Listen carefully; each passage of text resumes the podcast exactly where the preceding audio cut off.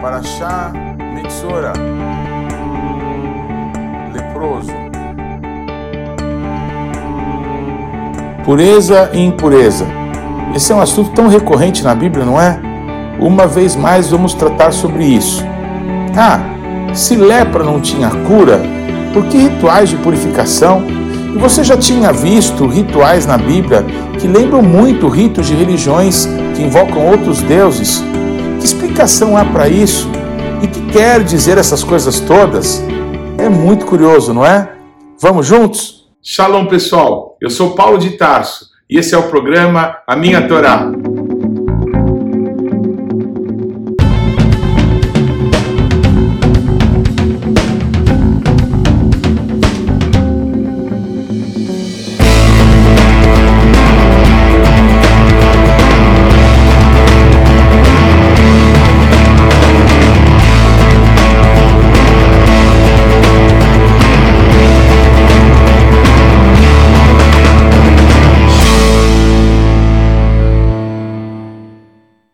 Favor, gaste agora alguns segundos, interaja conosco, deixe aí o seu like, faça algum comentário, torne esse vídeo ainda mais relevante, compartilhe com os teus amigos. E se você não se inscreveu ainda, não deixe de se inscrever nesse canal. Clique aí no sininho para que você receba as nossas notificações. E vamos juntos mergulhar no conhecimento da palavra de Deus. Shalom, pessoal, tudo bem? Essa é a Paraxá Metzora, leproso. E a primeira coisa que eu acredito que te chamou a atenção se você tem me acompanhado, é que na paraxá da última semana, é, Tsaria, que é conceber, a imagem que eu coloquei, a chamada é, desse nosso estudo, desse nosso tempo juntos, era uma mão totalmente deformada, é, consumida pela lepra. Mas hoje, a imagem que eu coloquei, justamente para essa paraxá, leproso, Metzora, foi a imagem de um sumo sacerdote no lugar chamado a Santidade das Santidades, ele completamente vestido de branco, vestido de santidade, queimando incenso, incenso de adoração ao nosso Deus. Não parece um terrível contrassenso?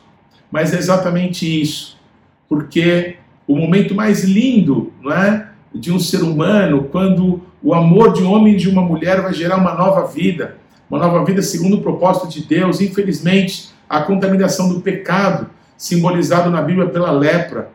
Mas quando na paraxá de hoje, o nosso Deus ele provê ali um ritual sobre a purificação do leproso, de alguém que tendo lepra, não é? Tendo sido curado, vai ser examinado para que possa ser declarado limpo, para que possa ser declarado puro, para que possa de novo congregar, não é, com toda a nação de Israel.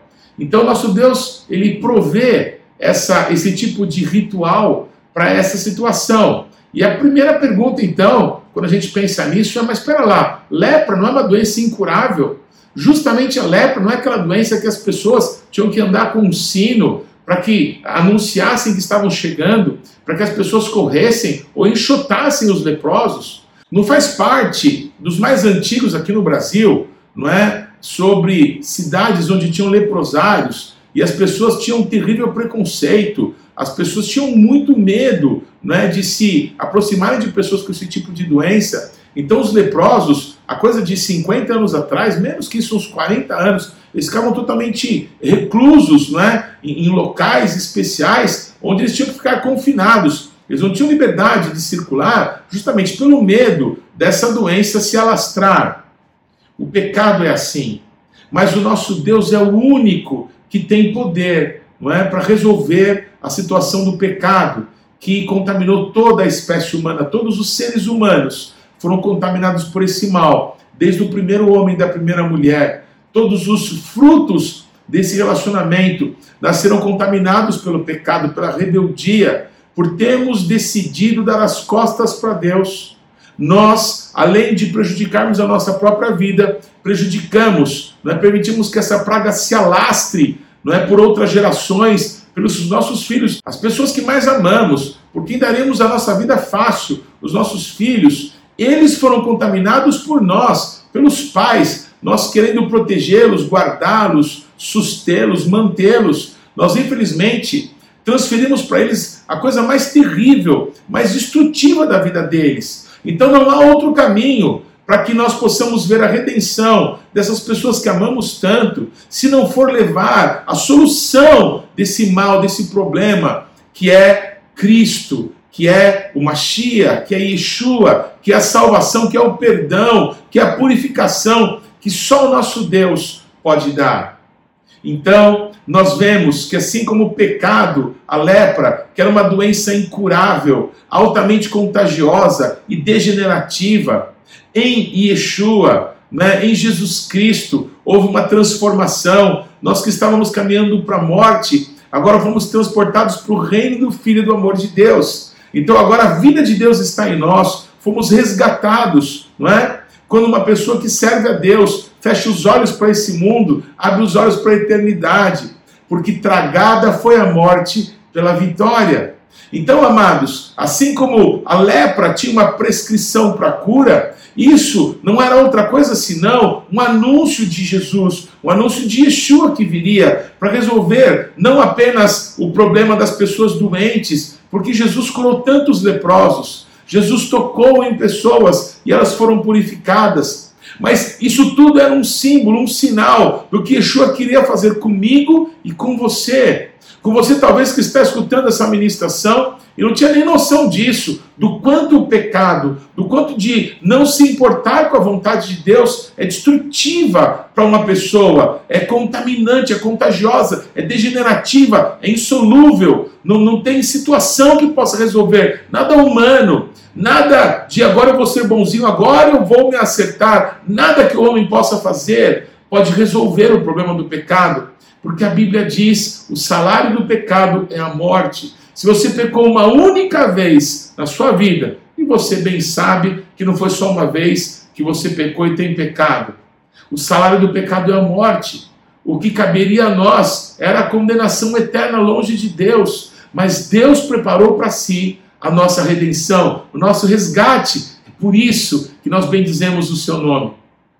A paraxá dessa semana, ela traz esse ritual estabelecido por Deus alguma coisa que é muito curiosa. E a gente lendo isso, não tem, ainda mais nós brasileiros, não tem como não identificar algumas coisas escritas ali com coisas que a gente já viu aí em cultos de origem africana, não é? em rituais que as pessoas fazem invocando os seus deuses, os seus ancestrais, como eles dizem, que a gente tem outro entendimento, não é? que são os seres espirituais da maldade, que enganam essas pessoas se fazendo passar por entidades boas ou que possam beneficiá-las. Nós respeitamos as religiões, mas nós temos o nosso ponto de vista, que é um grande engano em todas as religiões. Por isso nós só temos um Senhor, Yeshua, que não nos veio dar uma outra religião, não é? O judaísmo já bastaria, não é? Tem tantas religiões aí no mundo, mas Yeshua veio nos mostrar o caminho, a verdade e a vida que é a vida dele que nos leva ao Pai. Nenhum outro caminho pode nos conectar de novo com o Criador do universo que não seja Yeshua. Mas vamos lá, olha a descrição que essa porção da Torá faz. Veja se isso não te faz lembrar coisas que a gente não considera lá tão boas. Né? Um pau de cedro, né? É, um vaso de barro, duas aves, né? duas aves limpas ah, tinha que estar vivas as aves, ah, um, um chumacinho de isopo. Isopo era uma plantinha que era usada para se aspergir, eh, por exemplo, sangue, como nesse sacrifício especial sobre eh, alguma coisa. Então, era se molhava ali no azeite ou sangue e se aspergia. Então, essa coisa de se eh, jogar, né, se aspergir também é bem conhecido, principalmente para nós brasileiros, por termos visto né, tantas eh, matizes religiosas que compuseram a nossa nação. Mas vamos continuar. Além disso, também tinha que ter um pano tinto de vermelho, da cor do sangue, de carmesim. E esse ritual tinha que ser feito num rio, tinha que ser feito em águas correntes. Então, tudo isso junto não é? era uma, um ritual feito para que as pessoas livres da lepra, as pessoas que não manifestavam mais essa doença, pudessem ser purificados. Então, como que se dava isso? O é, sacerdote, alguém que servia o sacerdote, fosse fazer o ritual, tinha que pegar uma das aves e degolá-la. E o sangue desse animalzinho, dessa ave, deveria ser derramada no pau de cedro é, no vaso de barro, naquele pano tinto de vermelho. Ah, isso tinha que ser, acontecer esse ritual em água corrente. Veja isso se você não consegue identificar como coisas que a gente já viu. Mas vamos continuar. Então, o sangue desse animalzinho tinha que ser colocado naquela ave que não foi morta. E essa ave deveria ser solta em campo aberto. Ah, deixa eu ver se eu esqueci alguma coisa. Ah, perdão. E ah, o, o, a pessoa que fazia esse ritual, o sacerdote, deveria pegar com um isopo e molhar no sangue desse animal que foi morto e fazer sete aspersões, é, sete vezes jogar sangue, aquele sangue derramado, sobre a pessoa que estava sendo purificada, para que ela fosse purificada. Havia outras coisas a se fazer, como se lavar as vestes, arrancar todos os pelos do corpo, né? Então havia mais algumas coisas, depois algumas ofertas que eram feitas é, para holocausto, para oferta é, por pecado. Então, a, a, Bíblia descreve mais algumas coisas a serem feitas, mas eu queria me ater a esse ritual feito ali no rio. Então, preste atenção. É, queridos, tudo isso, na verdade, a Bíblia inteira, na verdade, cada palavra não é da Torá, cada palavra da Tanakh, que os judeus chamam assim, o que nós conhecemos como Antigo Testamento, cada palavra aponta para Yeshua, aponta para o seu ministério, aponta para o amor de Deus por cada um de nós. Então, cada uma dessas coisas apontam para um momento em que Yeshua se deu por cada um de nós na cruz do Calvário. Vamos lá então.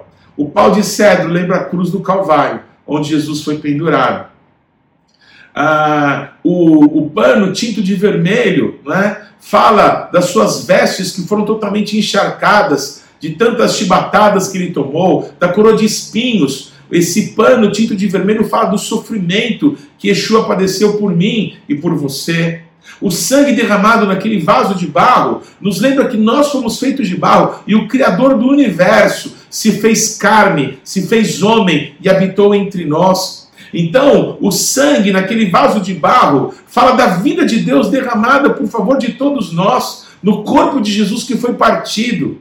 Aquela ave que foi morta fala de Yeshua, que se entregou por nós na cruz do Calvário. Mas aquela ave que foi solta, marcada com sangue, ela fala da ressurreição. Yeshua se entregou por nós, foi a morte, morte de cruz, mas Deus o ressuscitou. Aleluia! Então aquela ave que vai solta nos fala da ressurreição. E aquele raminho de sopo, né, que era usado para se molhar no sangue e se aspergir sete vezes sobre aquele a quem seria purificado. Queridos, isso fala de sete locais do corpo de Yeshua por onde ele verteu sangue, por onde essas sete aspersões tocam a nossa vida, nos purificando de todo o pecado. Me acompanhem, por favor. Yeshua, antes de ser crucificado, ele tomou chibatadas nas suas costas, 40 chibatadas. É, o, os açoites que Jesus sofreu, nas pontas haviam pedaços de ferro, pedaços de vidro, pedaços de ossos de animais. Então, cada vez que aquele açoite é, batia nas costas de Jesus, arrancava pedaços de carne, ele foi dilacerado, das suas costas ele verteu sangue. Bateram tanto em Jesus, mas além disso colocaram uma coroa de espinhos. Eu já uma vez em Israel fui fazer uma filmagem de um desses espinhos, né, que é muito comum, que foram usados é, para fazer essa coroa de espinhos para Jesus. De eu arrancar essa, esse ramo de espinhos da árvore, a minha mão ficou toda ferida, porque são espinhos grandes, extremamente duros. Então, quando cravaram aquela coroa na cabeça de Jesus, certamente o feriram todo. E ele ficou lavado de sangue da sua cabeça. Jesus também verteu sangue. Se você contar as costas e a cabeça, né, de dois locais do seu corpo, Jesus verteu sangue. Mas quando Jesus, não é, ele foi crucificado, prenderam as suas mãos, das suas duas mãos ele verteu sangue. Se você somar as duas mãos com a cabeça e as costas, dá quatro locais por onde o sangue de Jesus verteu por mim e por você. Pense também nos pés. Os pés de Jesus foram pregados naquela cruz. Então, de mais duas partes do seu corpo, ele também liberou sangue, ele liberou a sua vida, ele deu a sua vida para nos purificar, não é? Então, quando Jesus expirou e ele disse: Pai, está consumado, a ti entrego o meu espírito, e ele morreu. Ninguém ali acreditou que alguém ainda forte, alguém ainda com poder de dar um berro, como Jesus tinha feito, tinha sim de uma hora para outra morrido. As pessoas perceberam, não é, que Jesus ele entregou-se à morte e ele morreu. O que, que era isso? Ninguém acreditava e o centurião ordenou que se furasse o lado de Jesus. Então enfiaram uma lança no lado de Jesus e a Bíblia diz que do seu lado saiu água e sangue. Por sete locais do corpo de Yeshua, ele inverteu sangue, ele aspergiu sangue, aquelas sete aspersões sobre a pessoa que tinha sido purificado da lepra, falam da purificação que só o sangue de Jesus pode fazer por nós.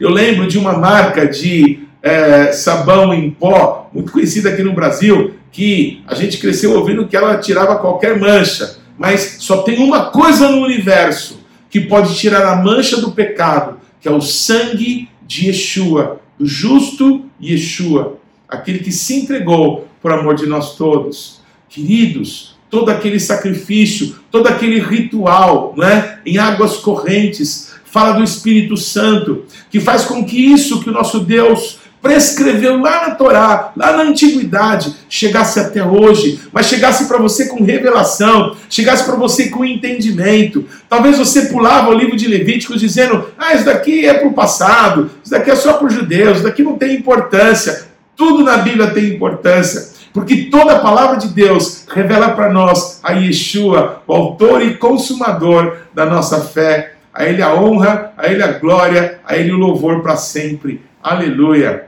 A Haftarah dessa semana traz um texto muito conhecido, em que quatro leprosos estavam na porta de uma cidade cercada, que era Samaria, mas havia uma profecia de que o nosso Deus traria alimento, sustento para aquele povo cercado. E aquele inimigo que os estava cercando, eles seriam confundidos e desbaratados. Alguém escutou essa profecia e riu e disse: Mas nem que Deus abrisse janelas nos céus poderia trazer alimento para esse povo. E essa pessoa foi repreendida com mais uma palavra profética que disse: Você vai ver todas essas coisas, mas você não vai experimentá-las. A incredulidade nos lança para fora daquilo que o nosso Deus tem para fazer nas nossas vidas. A Raptara fala quatro pessoas leprosas, olha que interessante, é, a tradição judaica reconhece que esses quatro leprosos, eles eram Geazi e os seus filhos, Geazi era o discípulo do profeta Elisha, do profeta Eliseu. Nós falamos sobre ele na última semana, também falando sobre a lepra, quando ele é usado por Deus para apontar como que Naamã deveria ser curado da lepra. Pois a lepra de Naamã acaba pegando em Geazi, porque Geazi ele quis se beneficiar das ofertas que Naamã queria dar para Eliseu. Mas Elisha, Eliseu diz assim: não, não, não. Você está achando que você pode pagar por um milagre de Deus, pagar pela purificação? Não, não tem nada no universo que possa superar o preço que foi pago pela tua vida. Mas o Geazi, ele vai atrás do Naamã e ele quer as coisas, né, os recursos que Naamã tinha para dar. E aí, quando ele volta, o Eliseu diz assim: O meu espírito viu, o meu espírito foi contigo, e eu vi tudo que você fez. Então a lepra de Naamã agora vai pegar em você. Então a tradição judaica reconhece que esses quatro leprosos que estão na porta de Samaria são Geazi e os seus filhos. E há um momento da vida deles ali que eles não têm o que fazer. Então eles dizem assim: quer saber de uma coisa? A gente vai morrer. A gente ficar aqui, a gente vai morrer de fome, fora da cidade, porque ninguém deixa a gente entrar. Essa era a situação dos leprosos. Vamos fazer uma coisa, vamos lá para o Arraial dos Círios. O pior que podem fazer com a gente é matar a gente. Mas a gente está morto mesmo, a gente é morto vivo. E os leprosos foram, escute isso, os leprosos foram até o arraial. E quando eles começaram a caminhar, diz a palavra de Deus que estava escurecendo. E lá no arraial dos Círios, os passos daqueles quatro leprosos foram ouvidos como se fosse um alarido de um grande exército. Os sírios disseram assim: não é possível, o rei de Israel deve ter contratado é, ajuda dos reis da, do Egito, dos reis é, de, outras, de outras partes, dos hititas, acho que dos reis dos Eteus, e eh, vão acabar com a gente. E os sírios todos fugiram, largaram tudo, largaram a comida nas panelas, largaram ouro, largaram roupas, largaram tudo, largaram o acampamento. Quando os leprosos chegaram, está tudo vazio. Eles entraram na primeira cabana e comeram, beberam, se vestiram com finos trajes. Eles leprosos, é, marginalizados, eles ficaram tão felizes e foram para a próxima barraca e comeram mais um pouco e se vestiram e pegaram ouro e foram esconder. E aí eles pensaram: se a gente não for anunciar em Samaria, onde está todo mundo morrendo de fome, esse grande milagre que Deus fez, nós seremos tidos por culpados. Até leprosos, marginalizados, tiveram consciência que algo extraordinário Deus estava fazendo. E as boas novas, a palavra evangelho quer dizer boas novas, as boas novas precisavam ser anunciadas para aqueles que estavam ali presos naquela cidade, só esperando a morte chegar. Queridos, quatro leprosos não parece a gente, não parece pessoas que foram alcançadas pelos quatro evangelhos de todas as nações. Leprosos pregando o evangelho, sim, mas não leprosos quaisquer. Pessoas alcançadas pela misericórdia de Deus, alcançadas pela purificação que só Yeshua pode nos dar. Deus ainda vai usar as nossas vidas. Deus ainda, mesmo com marcas, mesmo com lembranças terríveis desse tempo sem Deus, do tempo do pecado, Deus ainda pode nos usar para pregar, para anunciar o Evangelho. Queridos, eles vão anunciar em Samaria. E aí o rei manda cinco cavaleiros para que pudesse checar se aquela situação era verdade. E foi constatado, sim, um grande milagre nosso Deus fez. E toda a cidade de Samaria vai até o arraial dos Círios. E lá eles têm comida, lá eles têm ouro, lá eles têm provisões, roupas, tudo. Porque nosso Deus fez um grande milagre. Usando quem? Usando quem? Pessoas como eu e pessoas como você. Pessoas que não são bonitinhas, nem boazinhas, nem o topo da cadeia alimentar, pessoas cheias de defeitos, pessoas que precisam todos os dias da misericórdia, do amor do nosso Deus, é do perdão dos nossos pecados, mas pessoas que foram alcançadas por esse grande amor. Então pode anunciar para muitos outros que é possível, é possível viver um milagre. Tem pessoas que dizem, mas nem que Deus abrisse janelas nos céus, deixa os incrédulos falarem o que eles quiserem. Eles vão ver a misericórdia e a bênção de Deus nos tocar, mas eles não vão experimentar isso que Deus tem para você que crê, para você que abre o coração para receber. Queridos, para encerrar, a Brit Radachá fala de um confronto terrível de Jesus contra os sacerdotes, contra aquelas pessoas que eram usadas para verificar como estava a situação de cada pessoa, de cada indivíduo. E Jesus, uma vez atrás da outra, chamava eles de hipócritas porque vestidos de sacerdotes, vestidos de pureza, o coração deles estava cheio de contaminação, cheio de coisas terríveis. Como essas duas últimas paraxás, essa e da última semana, nos faz ter visões diferentes cada vez que olhamos por um ponto de vista.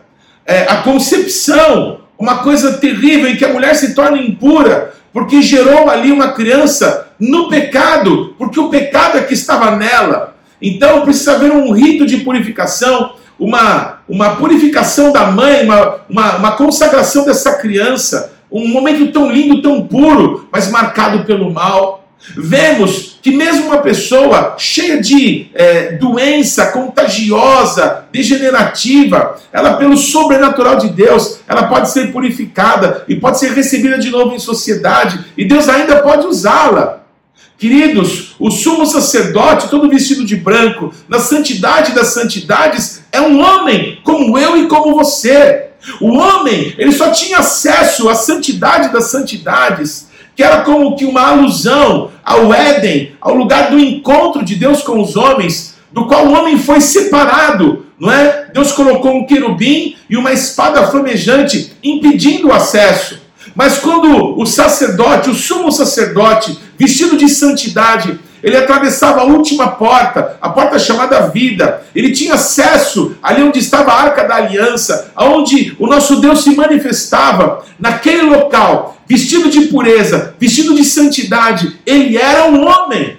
mas um homem revestido da pureza que só Yeshua pode nos dar. Eu quero encerrar com isso. O mesmo ritual para purificação de um leproso, se você lembrar, ouvir algumas parachotes atrás, em que a gente falava sobre como se consagravam os sacerdotes, você vai se lembrar que era passado sangue na ponta da orelha, na ponta do dedo direito e do pé direito do sumo sacerdote e dos sacerdotes para consagrá-los. Qual é a diferença? Nenhuma. Não há diferença entre um leproso purificado e um sacerdote que vai observar se outros estão ou não contaminados. A diferença é a santidade e a pureza que só Deus pode dar para nós. É impossível para o homem, mas para quem crê em Deus, isso é possível. Todos aqueles que nele crer não vão perecer, mas terão a vida eterna. Abra o teu coração para Yeshua. Permita que o Espírito Santo examine você. O apóstolo Paulo nos diz que quando vamos participar da mesa do Senhor, estamos chegando em Pêssar, daqui a algumas semanas estaremos celebrando o Pêssar. E mais uma vez lembramos do apóstolo Paulo dizendo: examine esse homem a si mesmo. Tome a chama, tome a luz, tome o luzeiro do Espírito Santo e da palavra de Deus e permita que o Espírito Santo te vasculhe por dentro e por fora.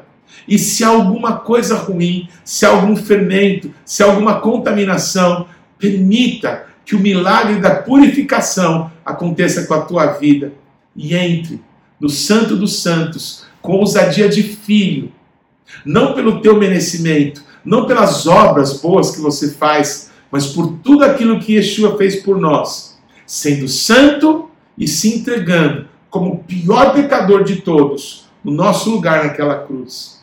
Receba o amor de Deus. Que Deus te abençoe. Que mitzion tesetorá, o dvar Adonai, Yerushalayim, e de Sião virá a lei e a palavra de Deus de Jerusalém.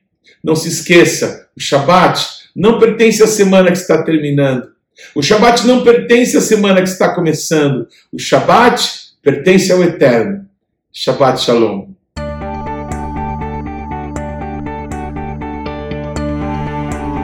Não deixe de ler ou de ouvir os textos que foram citados na Paraxá dessa semana. Você pode acessá-los ou no nosso site ou nas principais plataformas de podcasts. O importante é que você, pessoalmente, mergulhe no conhecimento da palavra de Deus. Você pode participar ativamente do programa Minha Torá, se inscrevendo no nosso canal, mandando perguntas, interagindo, compartilhando com seus amigos é, porções que vão te edificar. Mas também você pode fazer parte disso, semeando financeiramente para que esse canal se desenvolva ainda mais. Então você pode usar os nossos dados bancários para que você possa fazer contribuições para que a palavra de Deus possa alcançar muitas outras pessoas. Vamos fazer isso juntos e que Deus te abençoe.